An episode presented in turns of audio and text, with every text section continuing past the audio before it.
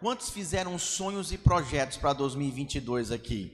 Deixa eu ver. Você quer avançar, né? Trocar de carro, você quer almejar um cargo novo na empresa onde você trabalha, você estabelece alvos, isso é muito importante.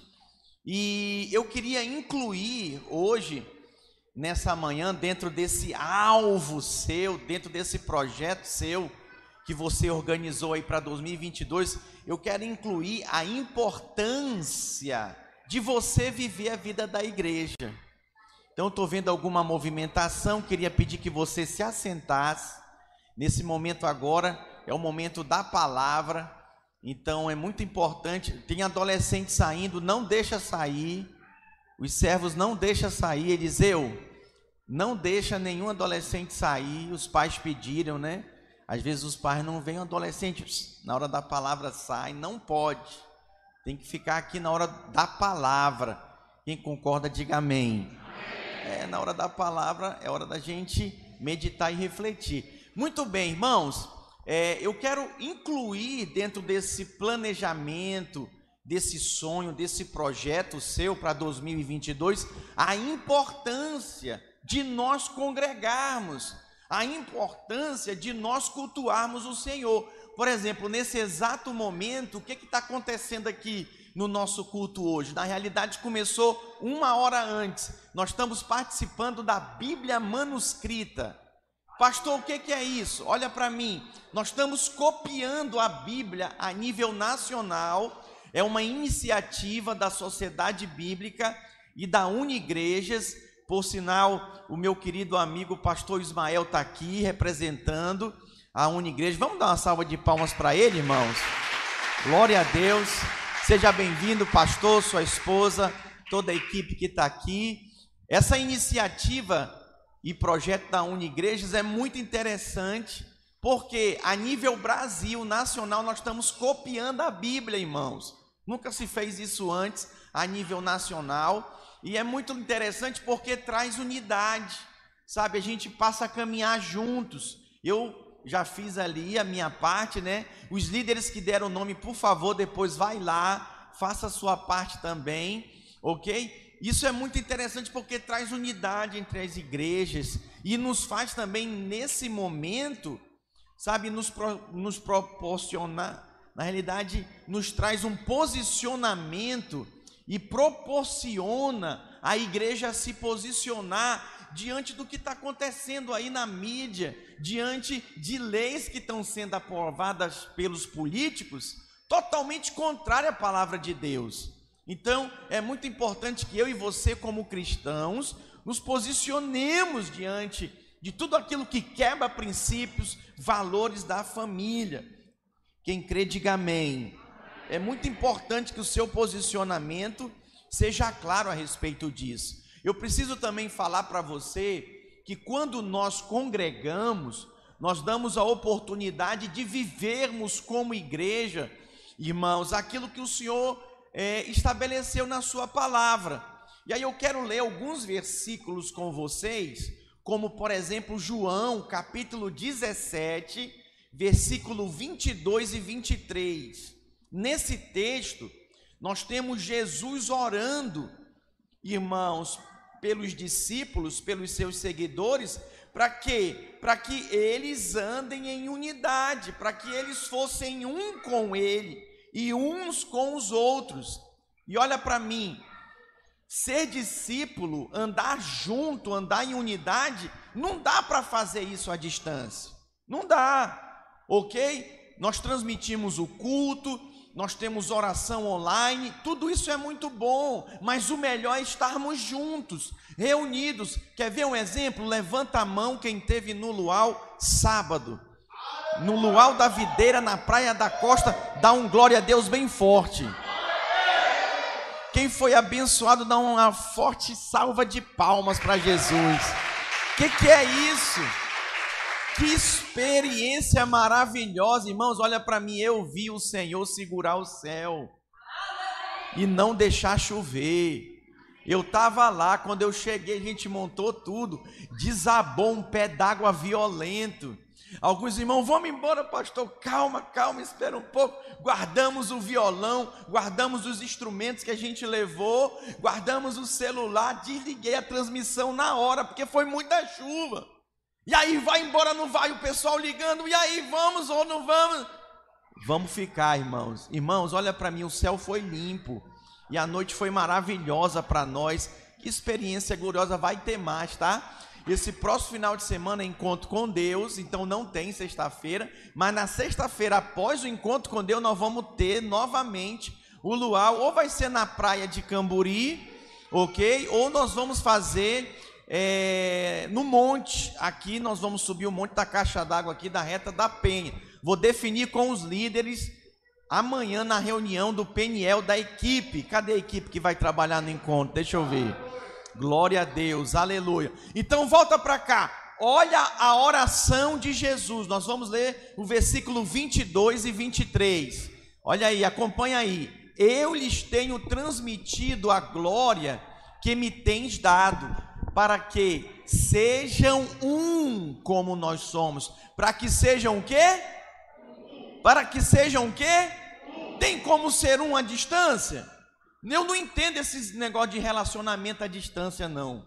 Sinceramente, para mim não cabe. Tem gente que namora, faz coach, casa, né? Fica um ano longe, dois anos longe, três anos longe, não dá certo. As experiências que eu vi foram correram mal.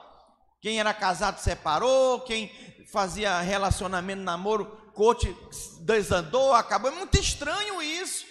Não condeno, não, mas é estranho para mim como que um relacionamento vai perdurar à distância, irmãos. Aqui a oração de Jesus é para que eles fossem um. Vai para o 23, por favor. Eu neles e tu em mim, a fim de que sejam aperfeiçoados na unidade. Diga aperfeiçoados na unidade é impossível alguém ser aperfeiçoado na unidade à distância, acompanhando só online. Nós temos pessoas gripadas com Covid, ok? E por isso que a gente transmite para esses irmãos que têm impossibilidade de vir, mas você que tem possibilidade de vir, você precisa ser aperfeiçoado na unidade. Essa foi a oração, e tem mais: olha, para que o mundo conheça que tu me enviaste e os amastes como também amastes a mim. Isso é muito precioso, sabe?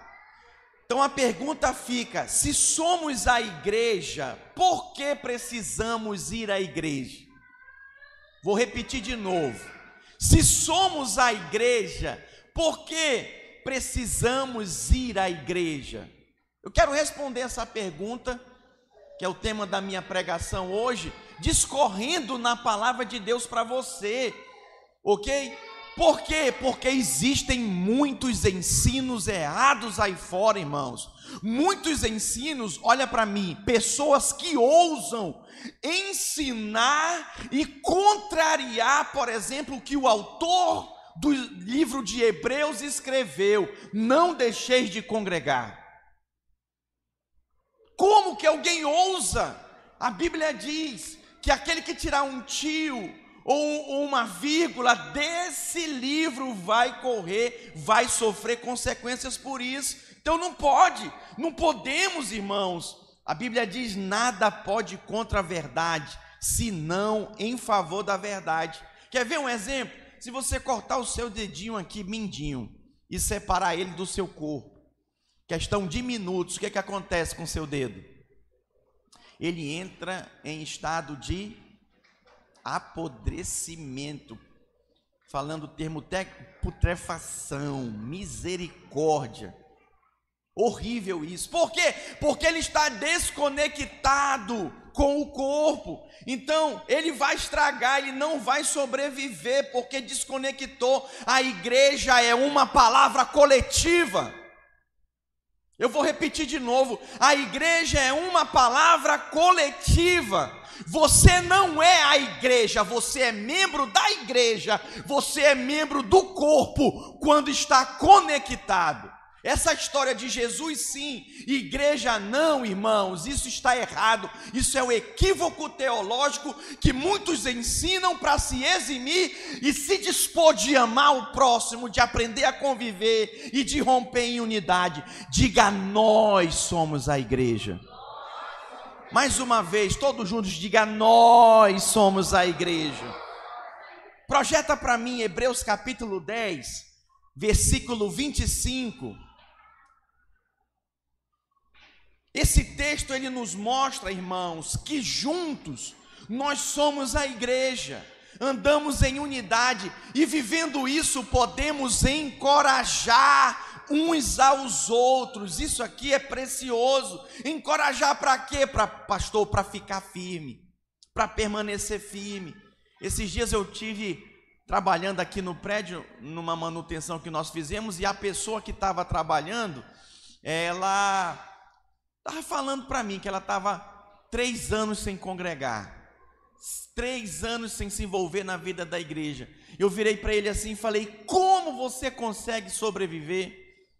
Como você consegue viver sem esse ambiente, sem esse relacionamento? E, um, e digo mais: alguém que é útil, alguém que tem função, alguém que já teve envolvimento. Irmãos, ele falou, pastor, eu não vivo, eu sobrevivo. Eu não tenho paz, não tenho alegria, não sou feliz, sempre me falta alguma coisa. Eu falei, e por que que você não posiciona? Ele falou para mim, não tenho força. Essa pessoa falou para mim, não tenho força. Hebreus diz: não deixemos de congregar, como é costume de alguns, alguns acostumaram-se a viver sem congregar, a viver sem se relacionar na vida da igreja. Isso é muito sério, olha. Ele diz: antes façamos admoestações, e tanto mais quanto vedes que o dia se aproxima. Quando você congrega, você é estimulado pelos irmãos. Nós somos, nós acabamos que estimulamos uns aos outros a permanecer, a esperar a vinda do Senhor. E aí eu digo para você, e para quem está me acompanhando nessa transmissão, quem está sozinho, irmãos, fica fraco. Quem está sozinho está completamente vulnerável. Está, fica completamente vulnerável às intempéries da vida, aos ataques do diabo, que anda como leão, leão que ruge, procurando alguém para devorar. E à luz da palavra de Deus, nós aprendemos que juntos nós formamos a igreja de Cristo e somos mais fortes. Diga juntos, somos mais fortes. Projeta para mim 1 Coríntios 12, versículo 12. Esse texto é muito precioso. Nós vamos ler do 12 em diante. Você pode marcar esse texto na sua Bíblia. Diz assim, olha: porque assim como o corpo é um e tem muitos membros, e todos os membros, sendo muitos, consistem um só corpo, assim também com respeito a Cristo. Esse texto está falando que nós somos membros do corpo, nós somos muitos membros, mas para sermos corpo, esses membros precisam estar reunidos completamente reunidos. Versículo 13: Pois em um só Espírito todos nós fomos batizados em um corpo, quer judeus, quer grego, quer escravo, quer livre, sem distinção. E aí ele segue, olha, e a todos nós foi dado beber de um só Espírito. Vamos ler juntos? Porque também o corpo não é um só membro, mas muitos. Vamos ler de novo, todos numa só voz, vamos lá? Porque também o corpo não é um só membro, mas muitos. Portanto, está errado você dizer, eu sou a igreja. Isso não é verdade. Você é um membro da igreja do corpo de Cristo. Há um ensino errado, equivocado que se diz. Se diz assim agora: a minha família é a igreja. O foco agora, existe um ensino errado agora, e eu trabalho o ensino, eu não julgo ninguém. A Bíblia diz: não julgueis o profeta, julgue o ensino do profeta. Então vamos julgar o ensino. A minha família é a igreja, não é. É alguns membros do corpo. Eu posso ouvir um amém? Quem está me entendendo, irmãos? Por favor, está escrito. Para que, que se vai seguir o ensino errado? Como que se pode ensinar algo, irmãos, que contraria a palavra de Deus, aqueles que foram inspirados?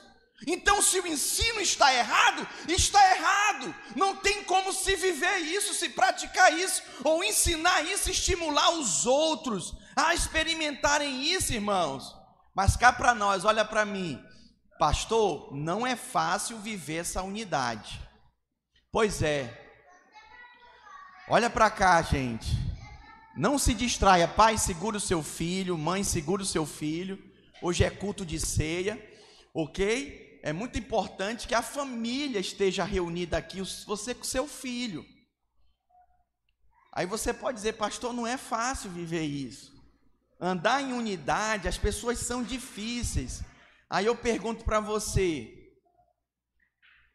as pessoas são difíceis, é verdade, não é fácil, ninguém é perfeito. Mas e você?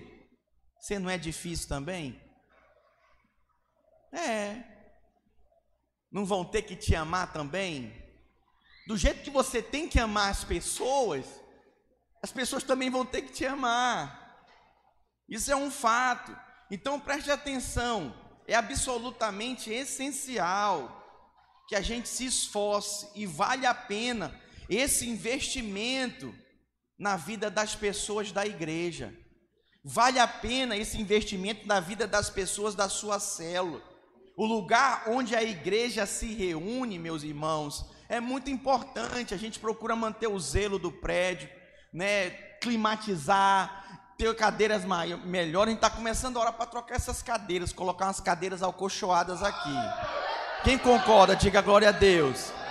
A pastora Helene entrando, encabeça essa oração. Ela toda vez fala, amor, vamos trocar essas cadeiras, pelo amor de Deus. Mas preste atenção, irmãos. Eu preciso dizer para você que pode ser o lugar de culto num prédio como esse, em outro lugar, por exemplo, tem igrejas que se reúnem em salas de cinema, prédio próprio, prédio alugado, até o ar livre, como nos reunimos lá na Praia da Costa, irmãos. Que momento precioso.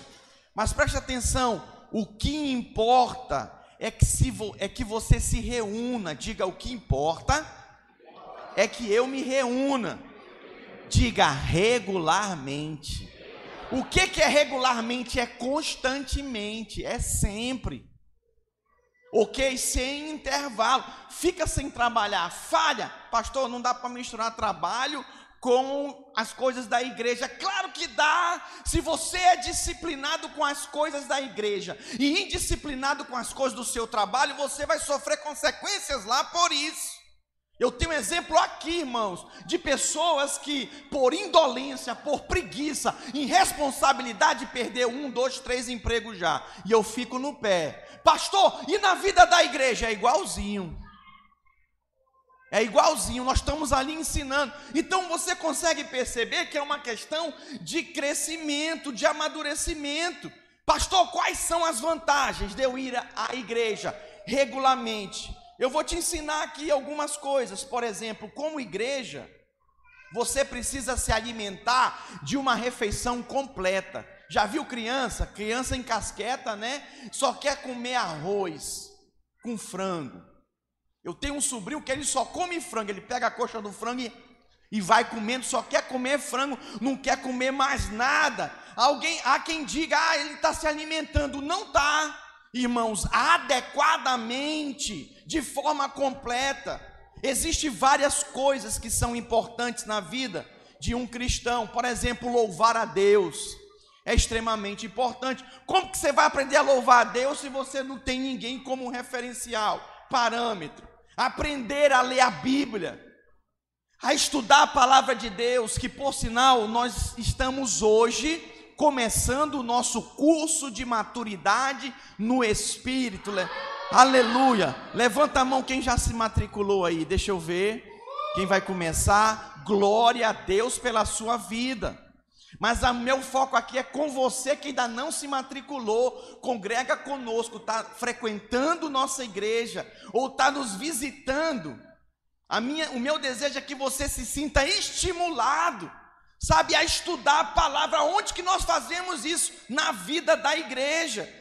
Ter comunhão com outros cristãos, isso te leva à maturidade, a crescer, Irmãos, olha, muitas coisas que eu faço, que eu vivo, que eu prego, que eu ensino, é porque eu aprendi, eu aprendi com outros, aprendi com os meus líderes, aprendi no convívio com os meus irmãos. Por exemplo, oração.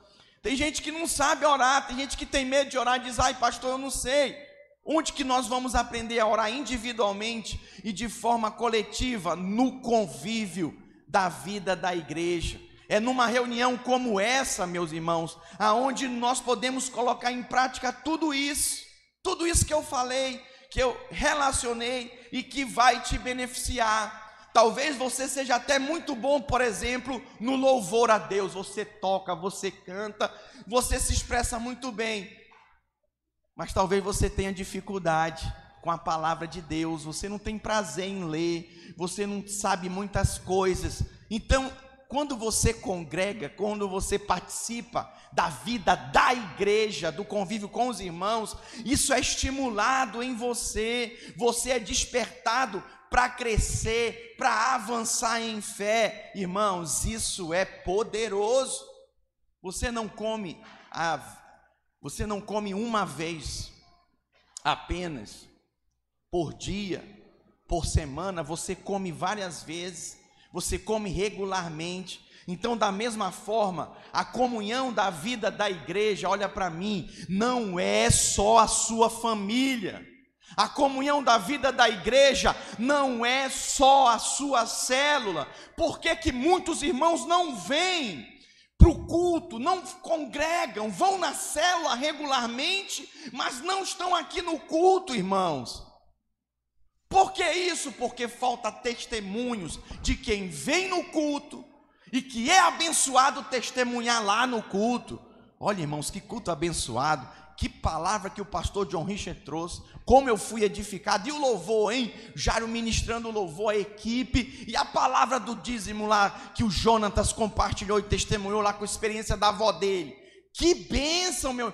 Então, quando você vai testemunhando, vai despertando os irmãos para que eles tenham interesse. Mas por que, que às vezes os irmãos não vêm e não têm interesse? Porque não se fala do culto na célula, não se testemunha do culto, não há estímulo para que as pessoas venham, irmãos. E aí nós temos um monte de crente nas células que não conhece os seus outros irmãos que fazem parte do corpo de Cristo na vida da igreja.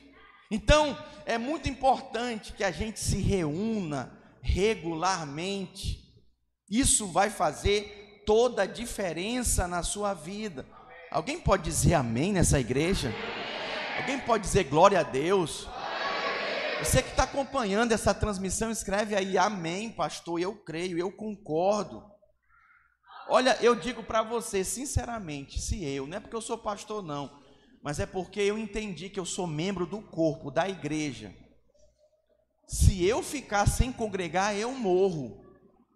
Eu morro, irmão, minha vida acaba. Eu estava conversando com o Lucas Barcelos.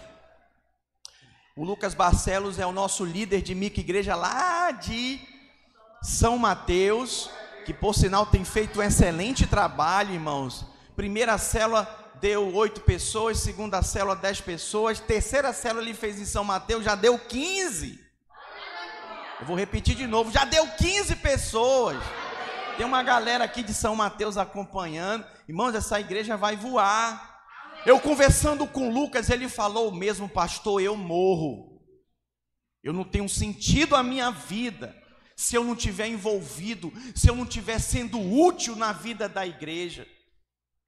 Projeta para mim Atos, capítulo 1, versículo 14. A igreja, irmãos, no livro de Atos, é, eles se reuniam eles viviam a vida saudável da comunhão, da unidade, e nós devemos fazer o mesmo. Todos estes perseveravam unânimes em oração. Como, gente? Unânime. A célula tem dez pessoas, mas só cinco são unânimes. Só cinco estão juntos lá.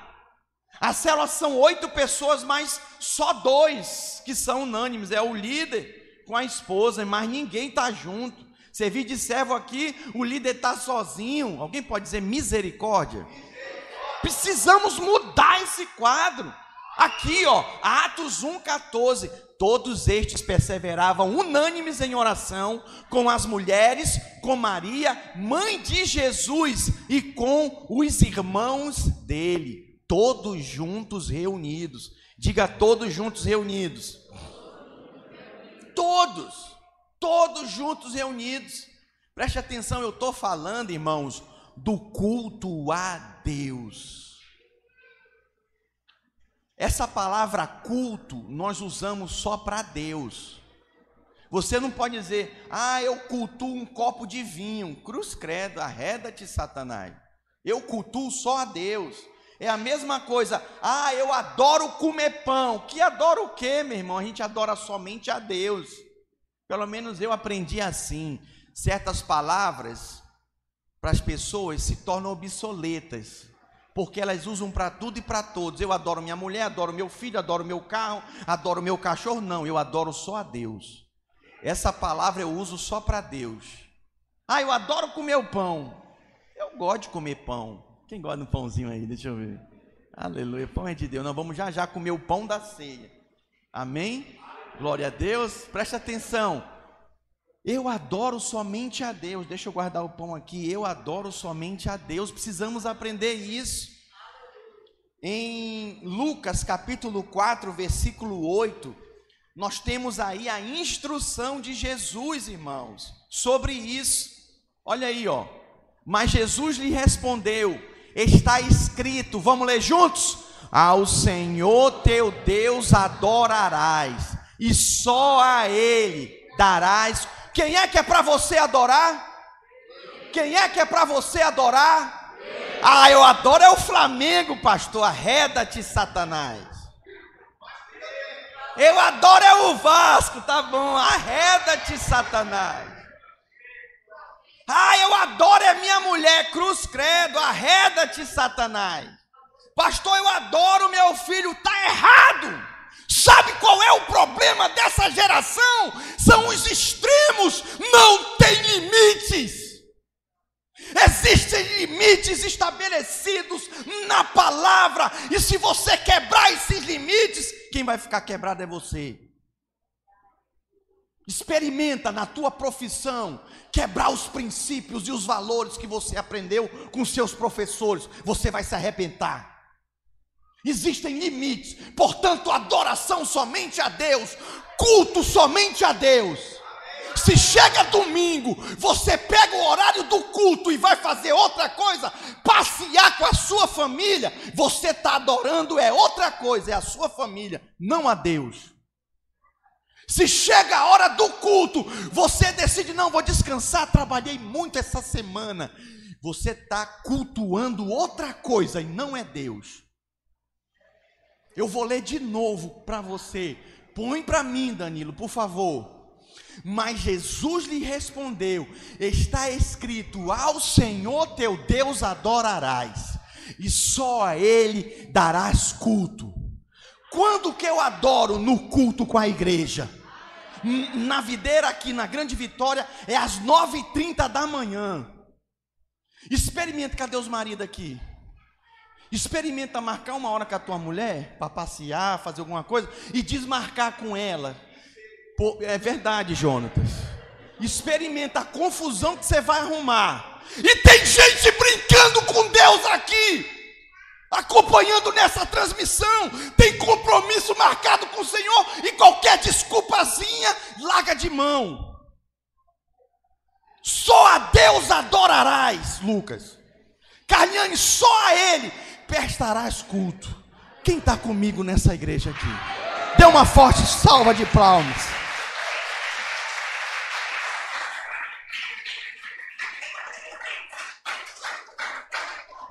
Mordi até o lado da minha bochecha. Ai, doeu, gente. Mas não é, tem momento que precisamos ser enérgicos. Hoje é culto de ceia, irmãos. Ele derramou o sangue dele. Anderson, ele derramou o sangue dele, meu irmão. Para que a gente esteja aqui. Tu entendeu, Pedro? Ai, mas é longe o prédio da videira. Tem muita gente que não vem porque é longe. Não querem pagar o preço de sangue, nem da gasolina. Tá bom. Fazer o quê? Procura uma igreja lá perto da sua casa. Mas Deus estabelece, Deus estabelece e planta a gente em lugares específicos. Eu fui estabelecido aqui. E aprove a Deus te estabelecer aqui também. Então vamos adorar e cultuar o Senhor aqui. Como igreja reunidos. Em Êxodo capítulo 20, versículo 45. Ah, pastor, agora vai pregar a lei. A lei nunca foi refutada, apagada, esquecida no Velho Testamento. A lei no Novo Testamento, ela é intensificada pelo Senhor.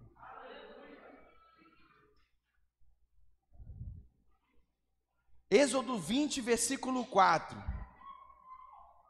Não farás para ti imagem de escultura, nem semelhança alguma do que há em cima nos céus, nem debaixo na terra, nem nas águas debaixo da terra não as adorarás, diga não as adorarás.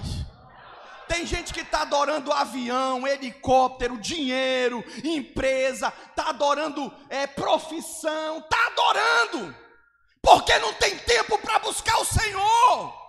Roubou o tempo de Deus. Tem uns que roubam o dízimo e a oferta, né? Fica mesmo com ele no bolso e não dá, também não prospera. Mas eu prospero, pastor. Não sei o que está te prosperando, não. Não sei. Porque tem gente que acha que quem tem dinheiro é que tem a palavra de Deus, que tem a bênção. Não tem, irmãos. Só a pessoa ter dinheiro, achar que ela tem a bênção de Deus, não tem, não. O diabo prospera muita gente aí. Não vá nesse engano, não. Quem é homem de Deus tem caráter. Pode ter dinheiro, pastor? Pode também, mas o dinheiro não tem ele. Tem um bando de crente que o dinheiro está tomando o coração da pessoa. E o amor ao dinheiro é a raiz de todos os males. Eu gosto só um pouquinho do dinheiro, não amo ele não. Eu amo é o Senhor. Ame o Senhor, trabalhe, você pode sonhar, almejar suas coisas, mas ame o Senhor. Você pode ter os recursos, mas os recursos não podem ter você. Quando que os recursos me têm? Quando você começa a abrir mão das coisas de Deus, da sua posição, do seu posicionamento, sabe, de ser útil. Eu tinha um primo, tem um primo, né? Tinha porque faz tempo que eu não falo com ele, mas ele tinha um dedinho aqui assim, ó. Tinha uns cinco dedos. A gente estudava junto e tinha um negocinho, uma carne aqui. E eu falava, é primo, isso aí. Ele, pois é. Arranca esse negócio. Dá vontade de arrancar aquilo da mão dele. Porque ele ficava andando, gente, ia balançando assim, ó. Tira esse negócio daí, arranca esse negócio da tua mão, me dava uma agonia, porque era inútil, sugava as energias do sangue dele, estava lá, mas era inútil, não tinha funcionalidade nenhuma. Quando nós fazemos parte do corpo, nós temos função, todos os membros são importantes. E aí, quando não adoramos a Deus e o cultuamos, o que, que acontece conosco? Nos perdemos, irmãos, adorando outras coisas. Assim, esse texto nos mostra que nós acabamos de ler de Êxodos, que os dez mandamentos, irmãos, Deus ensinava o seu povo, Moisés ensinava o seu povo, o povo escolhido de Deus, que agora foi tirado do Egito, era escravo do Egito, iria agora ter que aprender, meus irmãos, o ensinamento do Senhor, cruzando o deserto, passando por toda aquela prova. Evidentemente, esse povo ele precisava ser ensinado. Diga ensinado. Ensinado a quê, pastor? A ser reeducado nas instruções do Senhor. Não adianta, olha para mim, tu vir de outras religiões, sentar aqui, ou lá na, no curso de maturidade, ou no encontro com Deus que vai ter no próximo final de semana, e não ter um coração ensinável. Você não vai aprender, você vai viver a outra religião aqui dentro da vida da igreja. Tem que abrir o coração para ser ensinado. Por que, que tem cristão que não avança? Porque não tem um coração ensinável para ser instruído. Instruído como, pastor? Deixando as práticas antigas. Sim, e viver novamente livre para o Senhor, livre da escravidão. Porque tem gente que saiu do Egito, está na terra de Canaã, mas o Egito não saiu dentro dele, de dentro dele não saiu.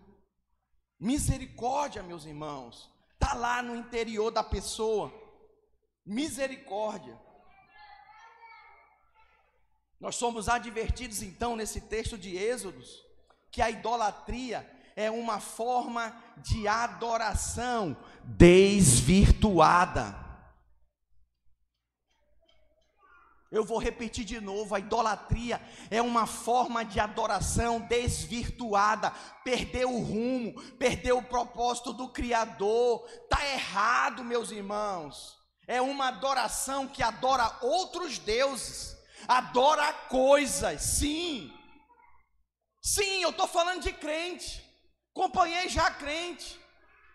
Que adorava o carro, não dava carona para os irmãos, não ia para todo lugar porque gastava gasolina, ia sujar o carro, podia bater. Que confusão é essa?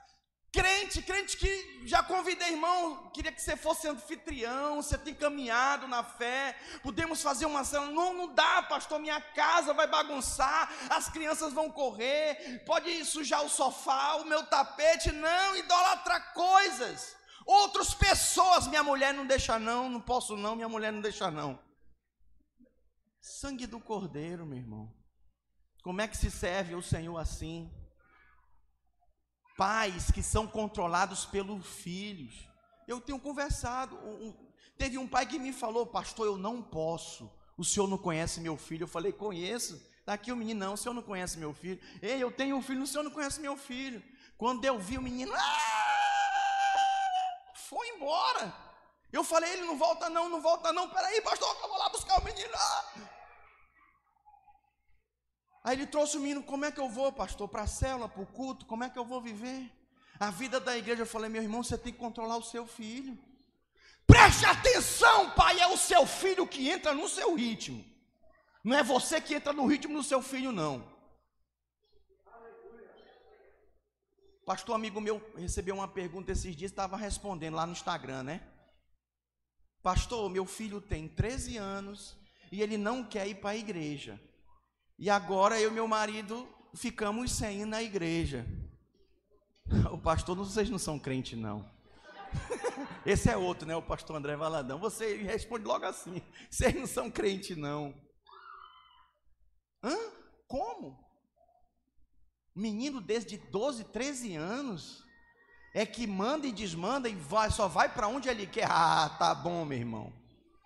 Quando chegar a 18, vai dar na tua cara vai roubar o que tem na tua casa para vender por drogas, para trocar por drogas, como a gente tem visto alguns casos aí. Preste atenção, meus irmãos, precisamos nos posicionar. Só a Ele adorarás e darás culto. Por exemplo, práticas. Práticas também, irmãos. Tem gente que abre mão do culto, de ir para a célula, de estar reunido com as igrejas para jogar bola para reunir com os amigos, sei lá para quê. Não, e há uma onda agora é o seguinte, né? Isso é geral, tá, irmãos? Eu, eu não estou falando só para você aqui, não. Não se sinta ofendido, não. Mas eu sou pastor de, de litoral, eu acho, né? Oito anos pastoreando lá na Europa, no Porto, e mais seis anos aqui, né? Eu sou pastor de litoral. É uma coisa, sabe? Não, pastor, meus, meus, meus parentes chegaram. Eu estou com gente em casa, meus amigos chegaram, então não posso ir para o culto. Eles falam para os líderes, eu, porque eu pergunto: cadê o fulano? Cadê Beltrano? Por que, que não veio? Não, porque está com gente em casa. O que, que é isso, meus irmãos? Que, que é isso? Meus parentes precisam aprender que minha prioridade é o Senhor, que eu sou crente e eu vou para o culto às nove e meia da manhã. Ligou, irmãos, eu posso ficar na tua casa, primo, tio, sobrinho, sei lá quem? Pode, mas olha, domingo nove e meia tem culto, e quem está aqui em casa vai para o culto comigo. Então, glória a Deus aí. Eu não vou, não. Então, olha, irmão, você vai ficar sozinho. Você vai poder ficar sozinho lá em casa, que eu vou para o culto. Mas é católico, é espírita. É a hora dele ouvir o evangelho. É a hora dele ser ministrado pela palavra. Aí você, ai, mas ele não gosta, não quer, não, pastor. Eu tenho que fazer sala. Quando eu fui lá me receber, eu também não quero nem saber, meu irmão. Só a ele adorarás e darás culto. Por favor, quem está me entendendo, diga glória a Deus. Hoje é culto de ceia, irmãos. Temos que ajustar essas coisas aqui. Não dá. Não dá, irmãos. Para a gente seguir nessa, nessa pegada. Diante, olha para mim, olha aqui, eu já estou quase terminando. Eu tenho muito mais coisa para falar, mas o tempo não ajuda, não deixa, né? A não ser que vocês me derem mais 10 minutinhos. Quem dá mais 10 minutinhos para o pastor? Já incluindo a ceia. Eu não vou acabar às 11h30. Cadê o Gilberto? Eu vou acabar às 11h40. Amém? Você me dá, Gilberto, mais 10 minutos? Olha aqui, irmãos. Isso aqui, isso aqui então é balela. Isso aqui é religiosidade. Se a gente não mudar a nossa atitude diante da mamãe, do papai, do titio, da titia, da vovó, do primo. Não, pastor, prioridade é minha família. Então a sua adoração é desvirtuada, não é para Deus, é para as pessoas. Não, pastor, eu tenho que trabalhar, eu tenho minhas contas para pagar, o domingo não. Eu digo, vai, irmão, vai na paz, mas não está adorando a Deus, não está cultuando a Deus, está cultuando outras coisas. Quem é o primeiro na sua vida? Tem gente que já enche a boca para dizer Jesus, da boca para fora, porque a atitude é outra. A atitude durante a semana, no dia a dia, mês a mês, na hora de ofertar e dizimar, está aqui. A pastora Eleni trouxe um relatório para os irmãos do que a gente faz com os recursos que entra. Só não vê quem não quer, mas já viu? Tem um, uns brasileiros aí que não vê a realidade atual política da nossa nação. Querem transformar, alô, o Brasil numa China. Querem transformar o Brasil, irmãos, numa Venezuela, numa Cuba, numa Argentina. Ei, você vai deixar? Quem vai deixar? Levanta a mão aqui. Eu não deixo, eu vou falar. Eu sou uma voz profética, irmão, nessa nação, nesse estado, e eu vou falar na sua cabeça. Pode dar uma salva de palmas para Jesus. Olha para mim, os líderes de célula dessa igreja não vão parar de falar. A videira em Colatina, a videira em Aracruz, a videira em Guarapari, a videira em São Mateus, não vai parar de falar. Nós vamos falar a mensagem. Nós vamos levar a mensagem do Evangelho. Adorar é servir, irmãos. Diga adorar é servir. É isso que significa nesse texto de Êxodos. Então, na idolatria, nós somos escravos dos falsos deuses, do príncipe, ó, desse século caído. Príncipe só de nome, ele é caído, destruído. Ou dos desejos carnais. Misericórdia. Nós adoramos somente ao verdadeiro Deus a único Senhor e Salvador. Eu posso ouvir um amém? Eu quero ler também Mateus capítulo 4, versículo 10.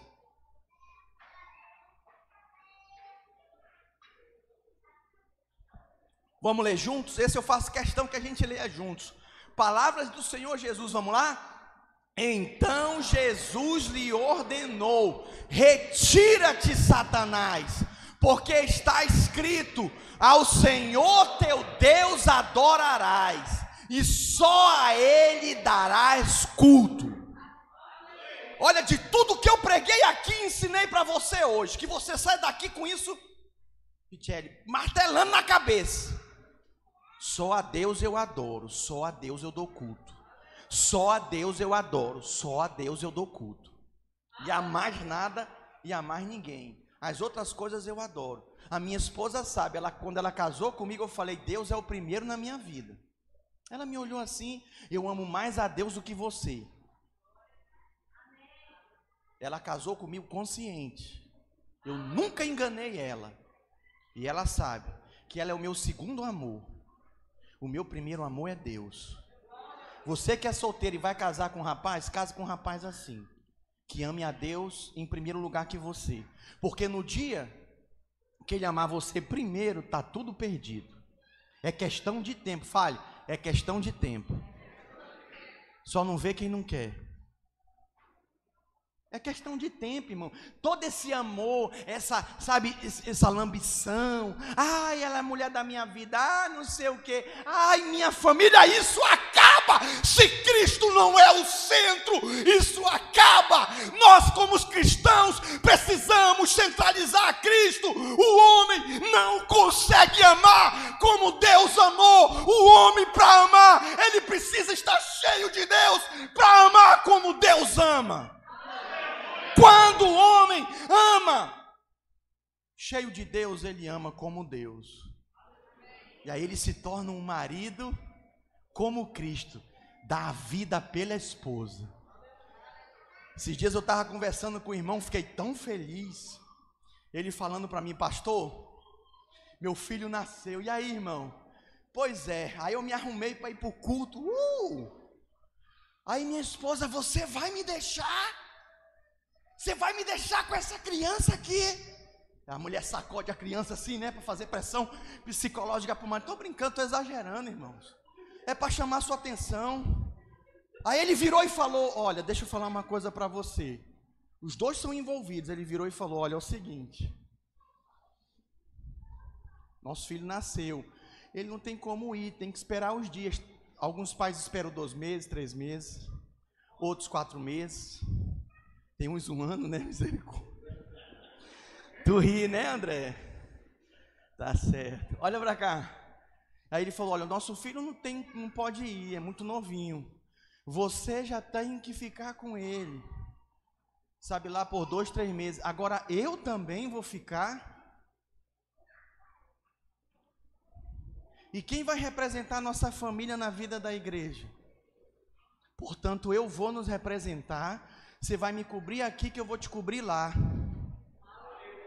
E nós vamos manter, pelo menos eu vou estar cobrindo o nosso trabalho na vida da igreja. Que linda, é de aplaudir, irmãos. Eu fico imaginando, pensando, o que que está na cabeça de um líder, de um irmão, de uma irmã que tem revelação na palavra, nasce o filho, acabou não faz mais nada, não vem nem para o culto. Acompanhar a transmissão Cruz Credo, não tenham paciência, não gosta dessas coisas. Larga a célula, larga esse anfitrião, larga ser líder em treinamento, larga vir para o culto, larga ir para a célula. Eu preciso concluir minha pregação, mas eu quero concluir, irmãos, te trazendo alguns exemplos distorcidos do que é igreja, distorcidos. Como? Pois é, a igreja cresce, cresce, não é cresce não, tá? Um exemplo distorcido de uma igreja creche é a igreja onde os crentes são bebês.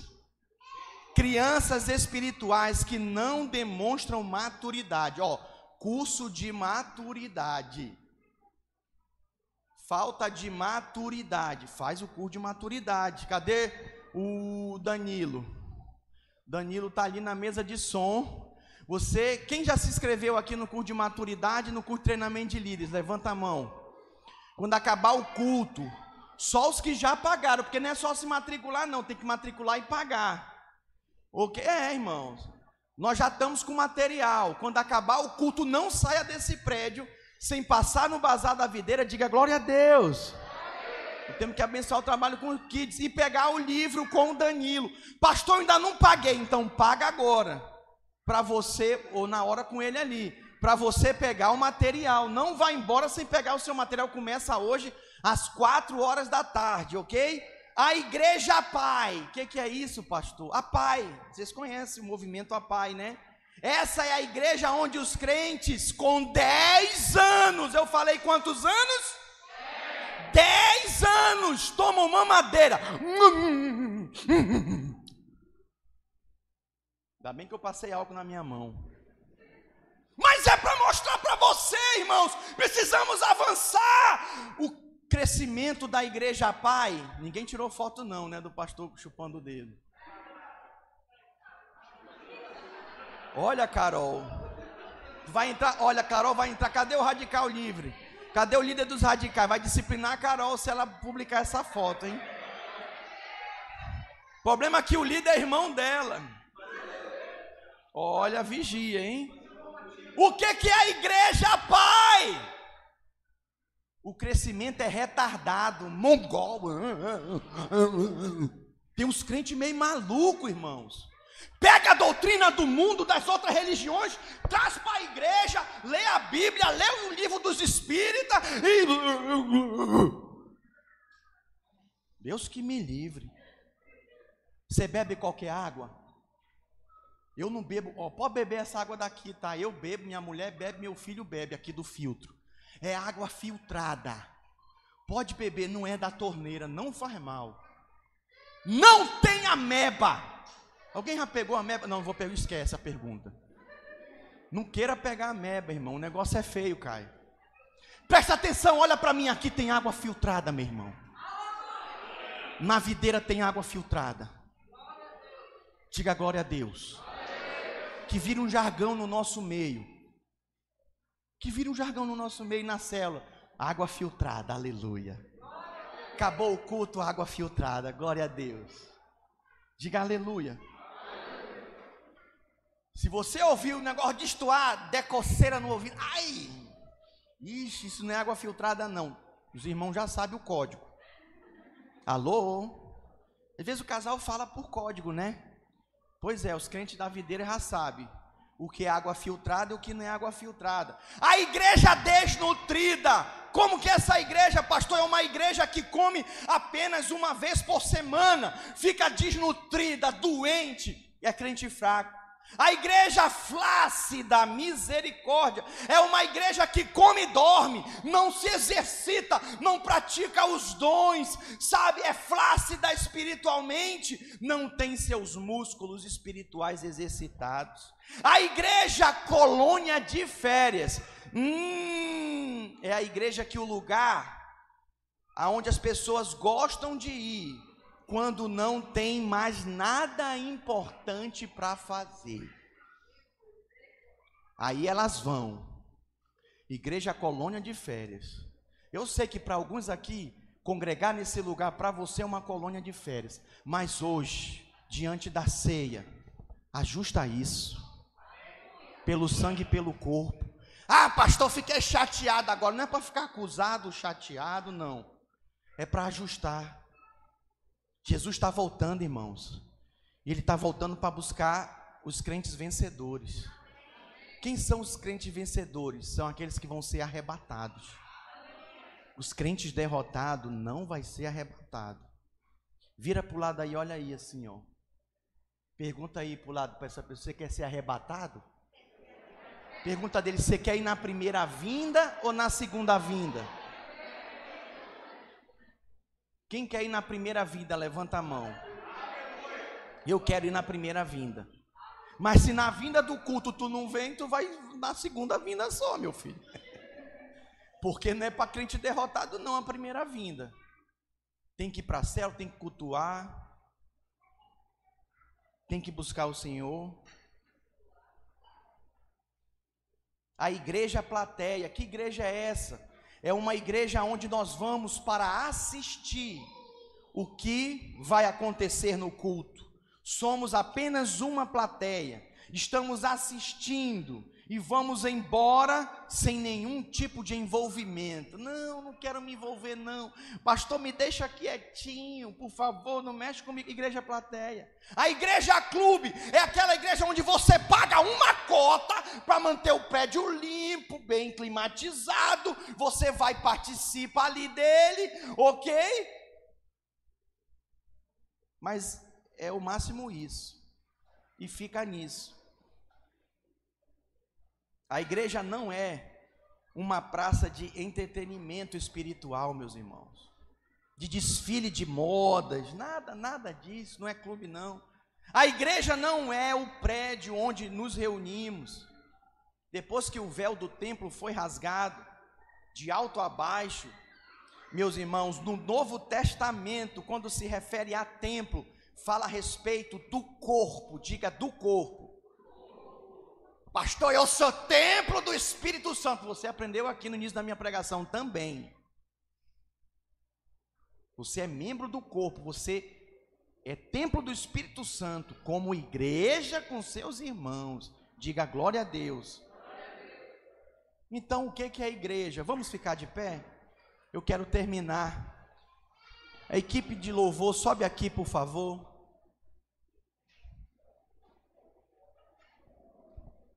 Queria chamar os servos a virem para frente. Queria chamar os servos a se prepararem para servir a ceia aqui. Ainda não sirvam, ainda não entregue, mas fiquem aqui na frente. Pastor, olha para mim, não converse. O que que é igreja? A igreja é o corpo, meu irmão, que tem muitos membros. Cada membro exerce o seu trabalho, a sua função no corpo. Diga glória a Deus. E olha, mesmo os membros que não aparecem, eles têm uma função fundamental para a saúde do corpo. É assim. O que é que nós precisamos então? Que tipo de função? Como agir? Eu quero terminar falando três coisas. Primeiro, diga unidade. Mais forte, igreja, unidade. Isso significa o quê? Que os membros são diversos. Cada um tem um jeitinho, seu jeitinho baixinho, altinho, gordinho, magrinho, falador, mascalado. Os membros são diversos, mas há um só corpo não há divisão no nosso meio, estamos todos ligados à mesma cabeça que é Cristo. Diga glória a Deus. Nessa função, nós temos diversidade. A igreja diga diversidade mais forte. Diversidade. O que, é que significa isso? Nós somos diferentes, completamente diferentes uns dos outros, mas pertencemos ao mesmo corpo. É assim que nós caminhamos. Diga glória a Deus. Eu dou glória a Deus pela vida dos irmãos. Sabe que são diferentes da gente. Isso nos mostra, irmão. Eu não tenho nenhum parente aqui, tá? Nenhum dos líderes, dos supervisores, futuramente dos pastores que eu vou levantar, nenhum é meu parente de sangue todos são discípulos do Senhor. Não tem conchavo, não tem negócio de amigo, de fã, não tem nada disso. Nós estamos aqui para reconhecer o chamado dos irmãos, porque andamos em unidade e em diversidade para viver a terceira coisa, diga mutualidade. Mais forte, mutualidade. O que, que é isso? É servindo uns aos outros. O que que é adorar?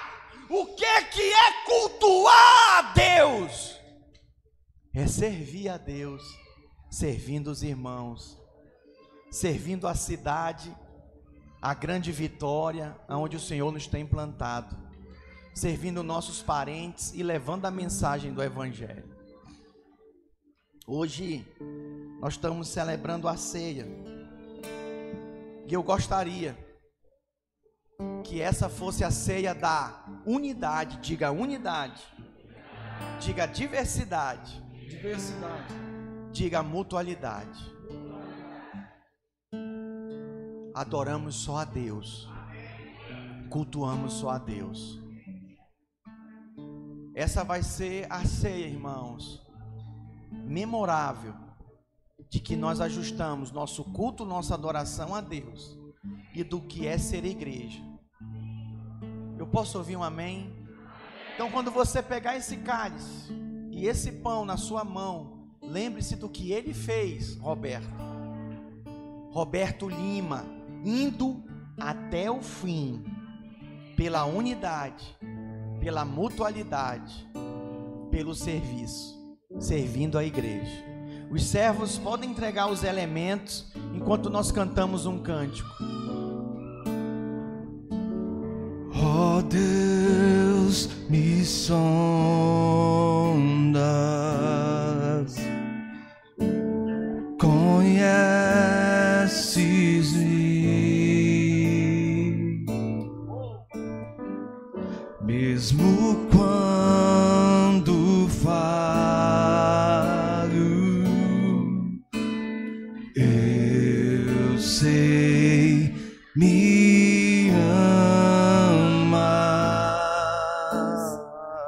você sabe, cante. Estás presente. Adore ao Senhor nessa manhã.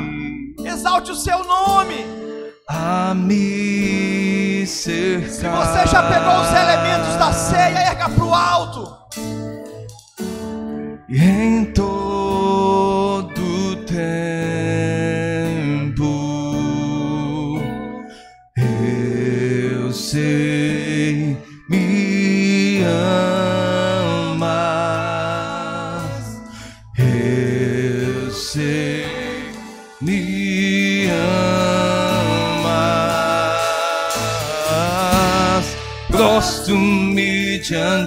da cruz. Vejo o sangue de Jesus. Nunca houve amor assim. Sobre a morte já venceu. Tua glória o céu desceu. Nunca lhe separar.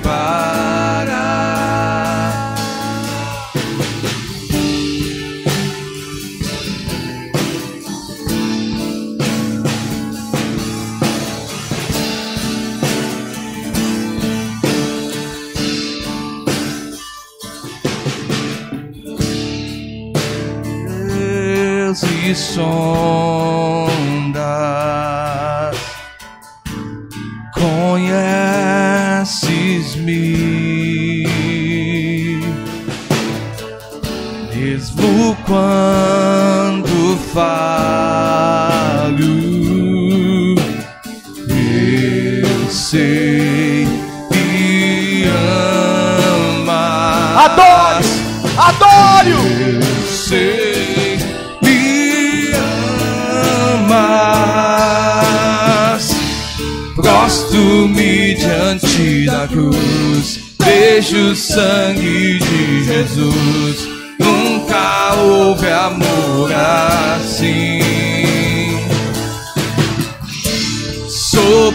morte já venceu. Tua glória o céu encheu. Nada irá me separar. Eu prostro, prostro-me diante da cruz. Vejo o sangue de Jesus. Nunca houve amor assim. Aleluia. Erga o seu cálice para o alto. 1 Coríntios capítulo 11, versículo 23.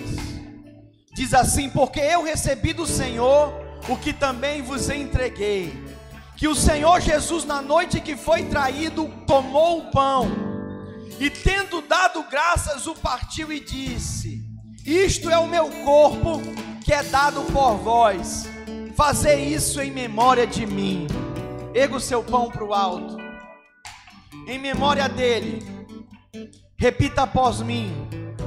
Diga assim: Senhor Jesus, ao comer deste pão eu reconheço que sou membro do teu corpo, que faço parte do corpo de Cristo, e ao me alimentar deste pão do Senhor, eu ando em unidade com os meus irmãos.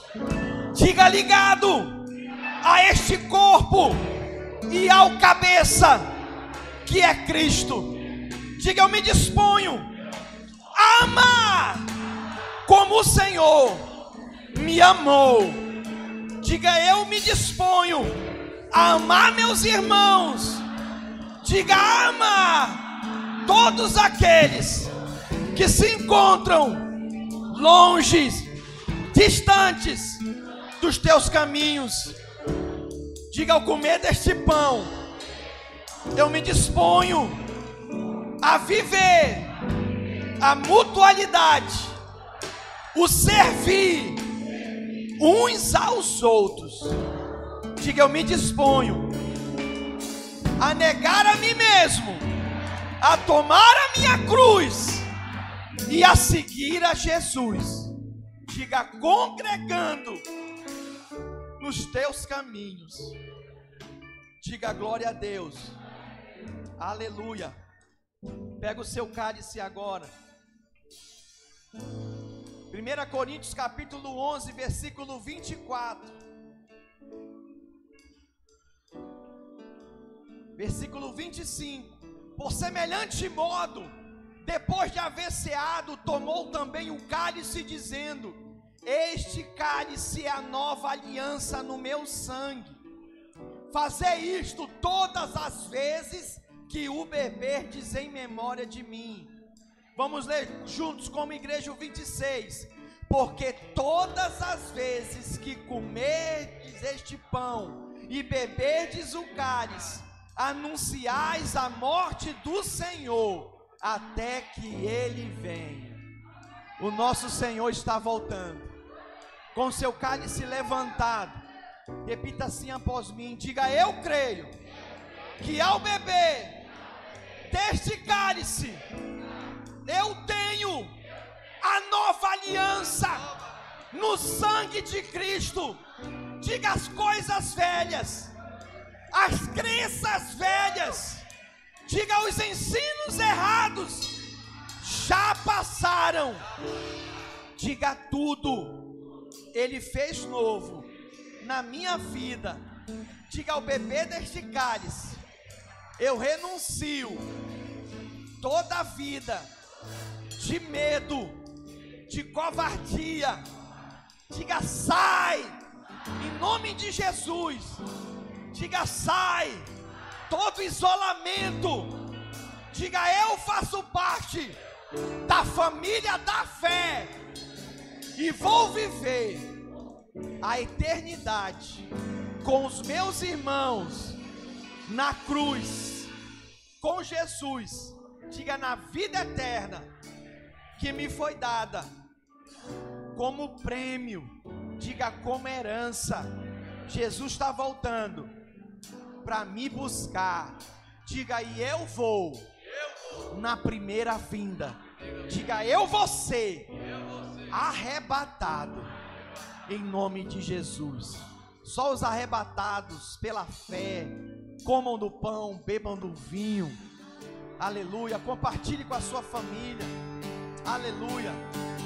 O véu rasgou, o caminho abriu tudo consumado está. O véu rasgou, o caminho abriu. Tudo consumado está. O véu, o véu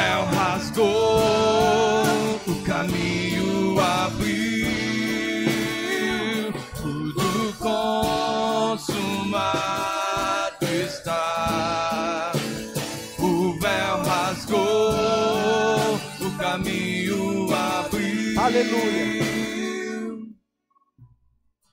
Olha, irmãos, eu sinto muita unção, muita presença de Deus. Mais baixinho, mais baixinho. Sinto muito fluir de Deus aqui.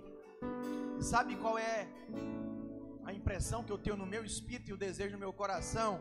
Eu por mim continuaria aqui. Mas alguém sente isso? Sinto tanta vida fluindo nesse lugar.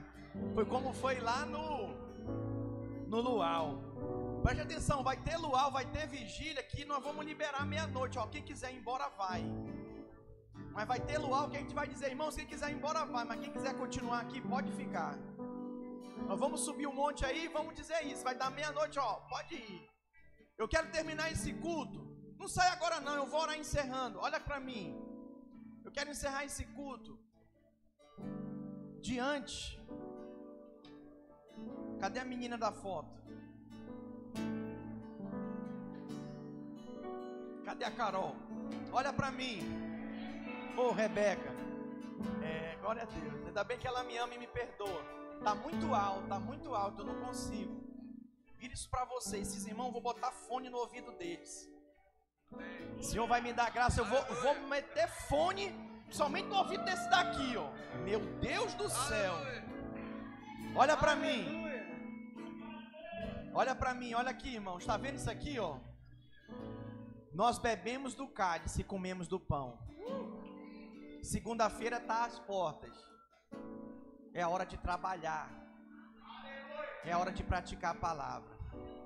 O que é que nós temos no próximo final de semana? Tá fraco. O que é que nós temos no próximo final de semana? Levanta a mão só quem tem amigo, parente aí que está precisando de Jesus. E fica com a mão levantada. Eu quero te desafiar a ir em busca deles essa semana. A fazer a inscrição deles. Quem se sente desafiado, eu vou terminar orando por você. Vou orar abençoando a sua vida. Nós não vamos deixar ninguém, irmãos, para trás. Nós vamos salvar nossos parentes, nossos amigos. Eu vou orar pela sua vida. Pai, obrigado por esse culto. Senhor, eu oro por cada um dos meus irmãos. Senhor, que cada um seja usado essa semana poderosamente para fazer uma inscrição, duas inscrições, três inscrições. Usa os meus irmãos para salvar seus parentes, seus amigos, seus vizinhos e até mesmo desconhecidos. Leva o teu povo na tua paz. Em nome de Jesus, Abençoa os meus irmãos. Abençoa, Senhor, nossa reunião de Peniel amanhã. Abençoa esse encontro no próximo final de semana. Os eventos pontes essa semana das nossas células. Senhor, dá cara de leão para cada líder, Pai. Levanta os gaditas nessa igreja, Senhor, para saquear o inferno, meu Pai. E que assim, Senhor, oh Deus, as vidas venham ser alcançadas como um dia nós fomos. Em nome de Jesus. A igreja diga amém. Olha para mim, como que nós vamos terminar esse culto? Tem bazar aqui desse lado, do seu lado direito, e tem bazar lá fora. Passa lá, é cinco reais, pastora. Tudo por cinco reais. Às vezes você não quer nem comprar para você, compra, abençoa teu irmão, teu parente, teu amigo. Você quer dar um presente para alguém? Passa na cantina ali. Nós vamos terminar esse culto falando um para o outro. Só a Deus adorarás e darás culto.